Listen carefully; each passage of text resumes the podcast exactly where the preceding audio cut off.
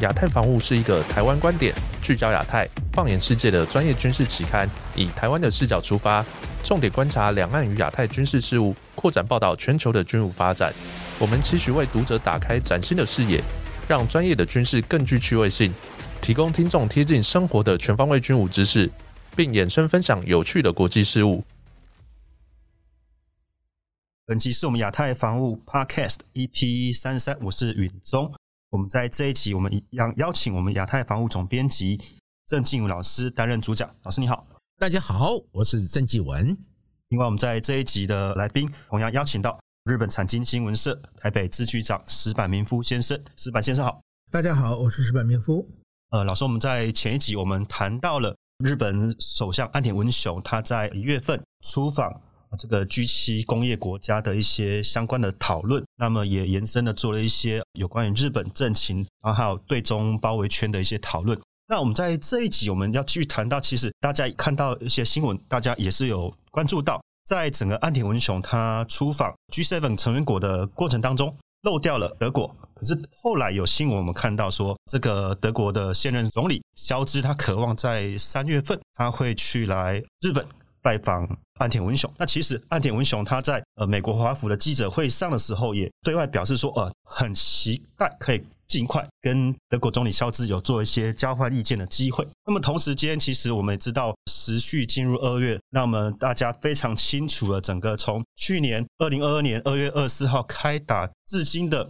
俄乌战争到二月份马上就要届满周年。那么在前一段，其实石板先生也提到，目前套用足球术语，虽然这个整个俄乌战局应该是进入这个伤停补时时间了，那么事实上目前整个就是国际社会要怎么面对这个整个战局做一个收尾。那么其实我们可以看到，这个岸田文雄他作为这个今年 G7 峰会的这个主办国的话，那么我们看到目前以外界的报道来讲，以美国为首这些国家，他们也都。陆续了造访了乌克兰，那甚至当然泽伦斯基他当初是到了华府去拜访拜登。那么在这一次，目前也看到了消息是，安田文雄渴望在二月份的时候到了乌克兰进行访问。那么我们今天就是在本集就要在这样的基础上，我们是不是可以这样子请老师待会跟我们做一个对谈？对，讲到这个日本主办这个 G 七嘛，哎，我们上一期有谈到这个岸田首相到这个欧洲和美加访问，当然其中也包括德国。我想德国最近它的议题蛮多的，包括之前要不要援助这个豹二战车，哎，这个事情引发国际热烈的讨论哦。当然，最后的结果就是德国还是同意了豹二要输出，包括他自己要供应十四辆。那另外，他也允许这个北约的这个伙伴同盟国家把手上的豹二战车啊供应给乌克兰使用哦。我想，这个针对这样的一个积极一个态度来面对俄乌战争。那这次这个日本这个岸田首相，那在二月份的时候访问乌克兰，那您觉得，就日本方面的角度来讲，日本首相此行，那它的意义和实际的效益又是如何？还有德国的新防长刚上台不久嘛，面对国内外的一些安全事务，特别是俄乌战争这个挑战，您觉得哦，他未来他的整个？作为的方向又是如何？特别是乌克兰这个不断的加码，继爆二战车以后，我们最新听到一个消息，就是，哎，他还要求德国能不能供应潜艇啊，就是武器越来越升级。那综合这些，这个日本方面和德国方面。能不能请石板为我们剖析一下？呃，我觉得这个怎么说呢？首先，刚才讲全世界，如果说是以美国为中心的这么一个国际秩序的话呢，那分有美国的第一圈盟友、第二圈盟友、第三圈盟友。那第一圈盟友最忠诚的盟友呢，就是日本和英国嘛，在国际上主要国家之内嘛。那德国呢，应该属于第二圈或者第三圈啊。它的稍微有点摇摆不定嘛，不是在亚洲类似德国就是韩国嘛，就是有的时候和中国也会眉来眼去嘛，总想摆脱美国的控制。那么比如说德国的在这个中国的二十大之后，这个肖兹首相自总理到了中国去访问，这一点呢，就是说某种意义上其实是破坏了全世界现在对中国的一个封锁嘛，就是突破一个进的。这一点呢，就是说应该是这个国际社会上主要国家都是不太满意的嘛。那么在这种情况之下呢，就是说，作为顺序，先把第一圈盟友，我们先坚定的，我们决定坚定站在一起，然后去影响第二圈盟友、第三圈盟友，我觉得是这么一个过程嘛。那么对于德国来说呢，就其实日本对德国的看法是很复杂的嘛，就是当年这个日本和二战的时候，日本和德国是同盟国，然后一起失败了。但是说呢，德国呢，他就很快走出了战后嘛，很快走出了战后，有各种各样的原因，但是其中有一个很大的原因呢，是俄罗斯的威胁嘛。俄罗斯威胁欧洲别的国家都是小国，需要这个德国负起更大的责任嘛。所以说，德国的这么多年在欧盟，甚至在北约里边，都有一个非常都变成一个主要的角色嘛。这个这点呢，其实日本是很羡慕的。日本这么多年以来一直走不出战后的阴影嘛，因为别的国家其实就是说，欧洲是那些国家马上都已经原谅德国，而且跟德国变成很好的关系，但是日本一直走不出来，这个是有地缘政治，有各种各样复杂的关系。但是说呢，日本现在看到，哎，中国出现了很大的一个威胁，那么日本是不是可以步德国的后尘，变成亚洲的类似德国的这么一个领袖嘛？就是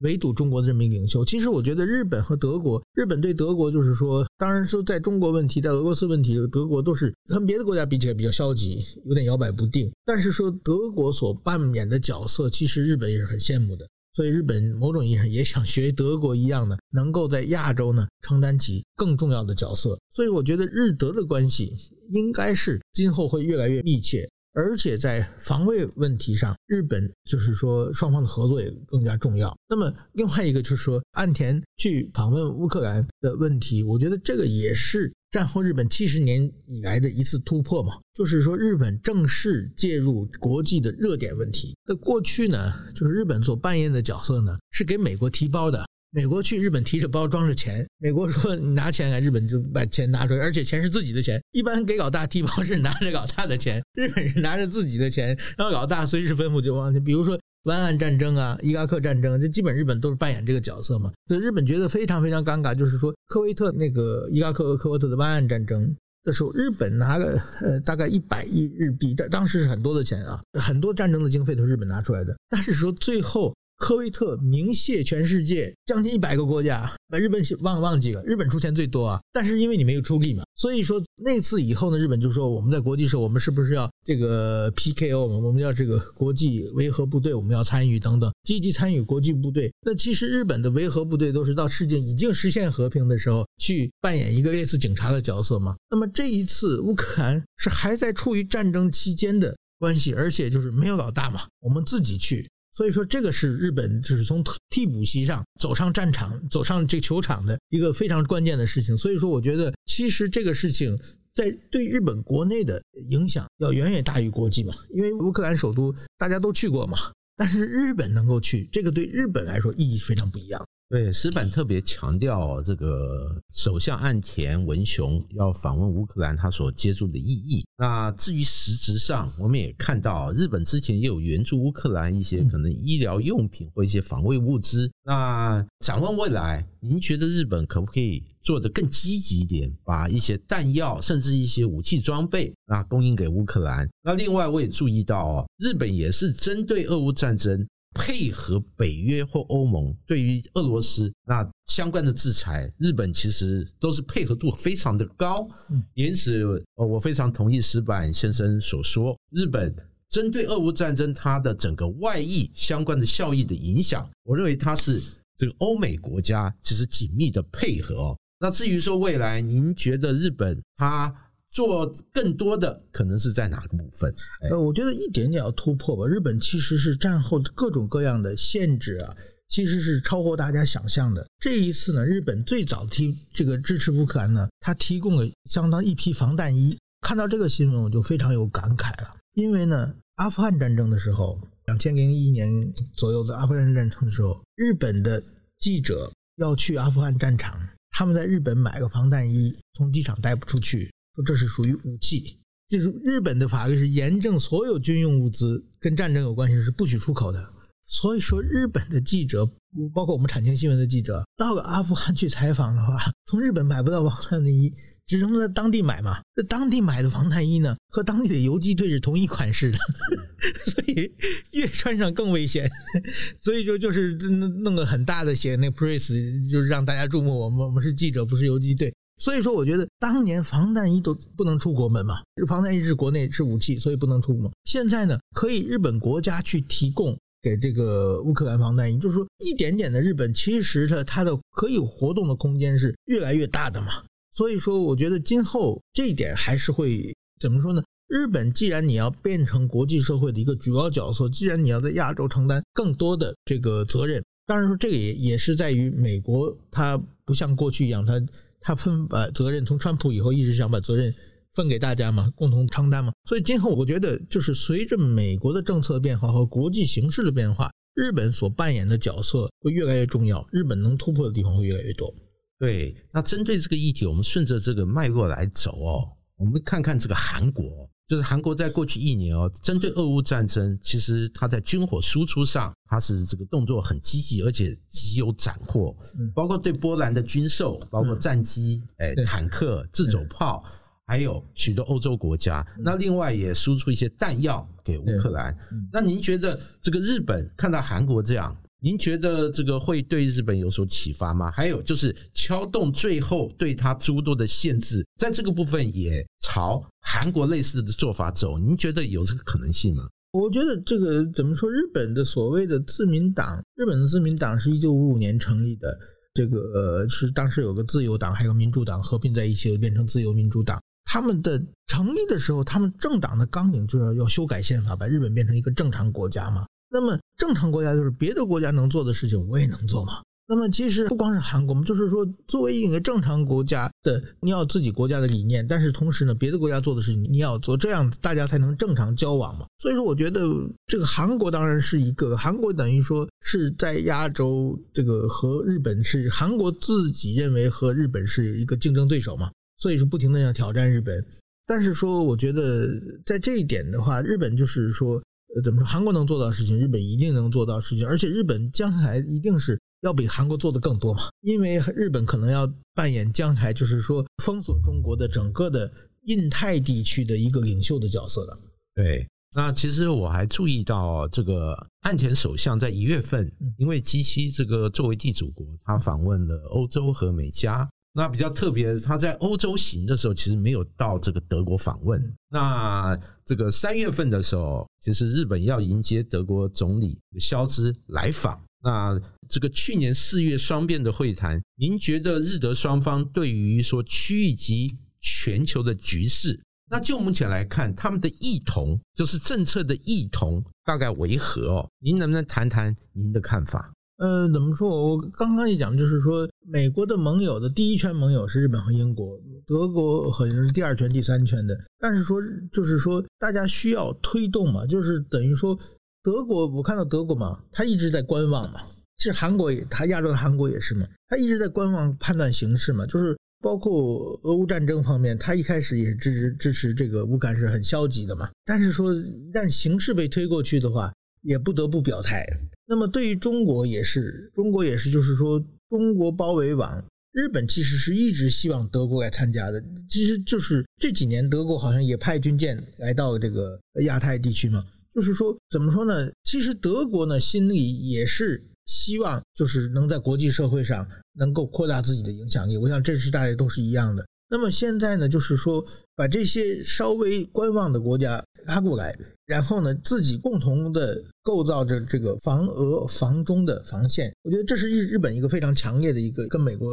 一起的一个强烈的愿望啊。那么德国，我觉得这个肖兹访问日本之后，就是某种意义上是也是明显站队了嘛，因为他过去就是说去年这个二十大之后去访问中国嘛，就把那个时候他还在犹豫，现在就是明显站队了。现在国际有有一个很大的明显就是说，在外交国防问题上要坚决。全世界分成两大阵营，但是在经济问题上，中国毕竟有十四亿的市场，还要和中国继续做生意，这一点呢是像德国、日本这些大国是避免不了的嘛。所以说，我觉得现在日本、德国都在这方面遇到一个两难的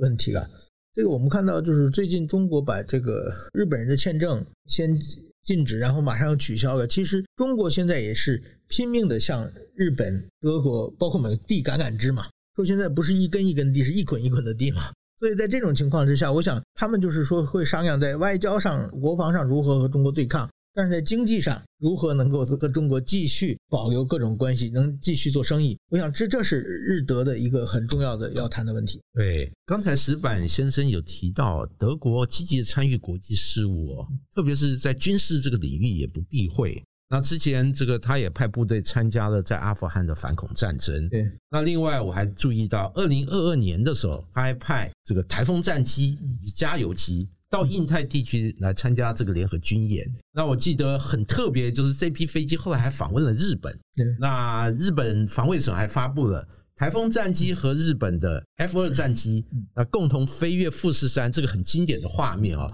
因此，当时媒体有说，哇，这个。德日的战斗机联合在日本上空编队飞行。另外，这个德国海军的护卫舰这几年也有到印太地区访问，特别是有访问日本。您觉得这种访问是属于一般性的，还是说您认为这个日本继与英国之后，在德国这个部分，双方未来在这个军事安全这个事务这个部分，未来也可能升温相关的这个关系？一定的，等于说现在等于说过去的日英同盟。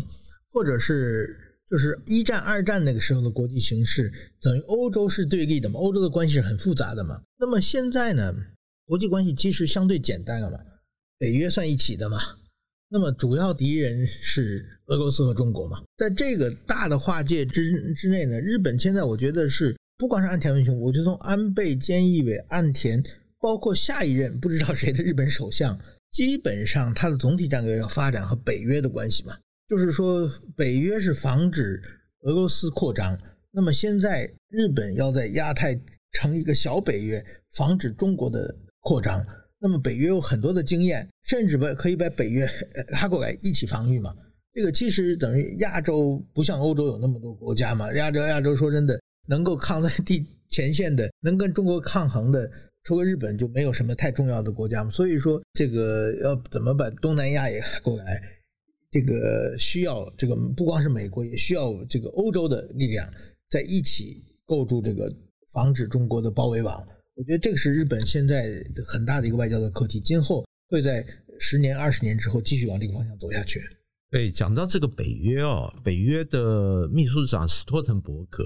在一月底和。二月初的时候有到访日本嘛？嗯，这个我注意到北约和日本其实这一阵子关系就非常紧密哦，对，不断的加深双方的合作和相关的关系。对，哎，那我想这个日本这个态度是非常明确，就是配合美国的印太战略，然后把北约之前的经验想办法要复制在这个这个印太地区。对，加上这次这个肖兹三月份要访问日本。您觉得日本和不管是德国或北约，那未来它双方的整个综合发展的合作的成果，您能不能为大家指明一个可能大概的一个方向和最终的一个这个轮廓？怎么说呢？这个时候呢，我觉得日本啊，当然如果现在这种国际形势的话，日本是要和北约就是联系一起对付中国和俄罗斯的。但是我觉得现在呢，大家是不是有一个布局，就是说？后俄乌战争时代了，就是俄乌战争的结果应该是俄罗斯的失败嘛？俄罗斯现在已经，他已经丧失了这个军事大国和政治大国的地位了。那么今后俄罗斯会有什么情况失败？就是如果说一个比较理想的状态，对对日本来说比较理想的状态啊，就是说俄罗斯完全解体了，再次二次解体，二次解体以后，甚至俄罗斯也加入北约了。就是俄罗斯过去是对欧洲的威胁嘛，但是你如果变成一个民主国家再次解体的话，那俄罗斯就是说北约的这个东扩一直把俄罗斯全扩进来了，扩进来以后就跟日本连接在一起了，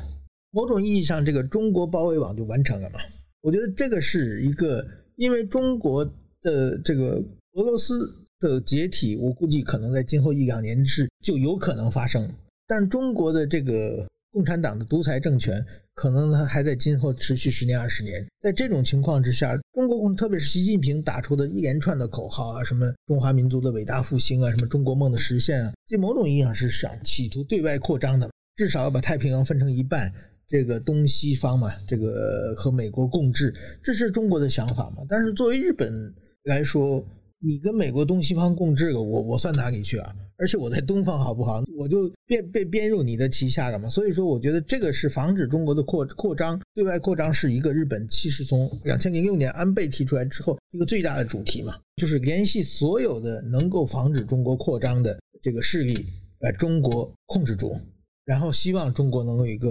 呃民主化的一个和平演变啊。对，那针对这个发展啊，我能不能再请问最后一个问题哦？就是俄罗斯面对这样步步进逼，有一个想法，有国际上一个说法，就是会不会更加深了中俄双方的这个合作？哎，那这个合作可能这个不只是可能经贸，甚至军事类似这个同盟这个部分更加深。那这样的部分的话，那日本又怎么看待这样的一个可能性？这个大家就是一直在俄乌战争爆发之后，大家一直是关心。所以说，在包括美国就放出了很多狠话嘛，就是中国你要是胆敢支持俄罗斯，我们一起制裁嘛。但是我们看到中国的习近平政权最近，特别是我刚才提到这个秦刚跟俄罗斯讲的我们新的三步嘛，就是说中国对俄罗斯好像是并没有。想象走的近，而且关系有点有点疏远的嘛。那么就是说没有被俄罗斯拖下水嘛。那么我觉得中国如果真的能够洗心革面，能够真的中国能够把这个今后就是说这个放弃站岗外交，呃，不去挑战现在国际秩序的话，那么和中国共存做生意，这个大家还是愿意的嘛。但是如果中国继续扩张的话，那么大家就一起封锁嘛。那所以说俄罗斯现在已经基本上。我认为就是说，如何处理这个俄罗斯的今后的俄罗斯的问题是一个主要的问题，但是更重要的威胁还还是中国。是今天节目也谢谢石板先生为大家做这么精辟的分析哦，也让我们对于说日本和欧洲，哎，特别是德国和北约一些关系有一个更清楚的一个发展的一个脉络。谢谢。那么本集节目我们就进行到这边，我们感谢我们亚太防务总编辑郑静老师以及日本产经新闻社台北支局长石板明夫为我们带来如此精彩的分享，相信各位听众的收获一定非常的多，也欢迎大家到我们的 Apple Podcast 给我们五星好评，或是到我们的脸书留言分享，我们期待下一集跟大家分享，拜拜，谢谢，再见。谢谢。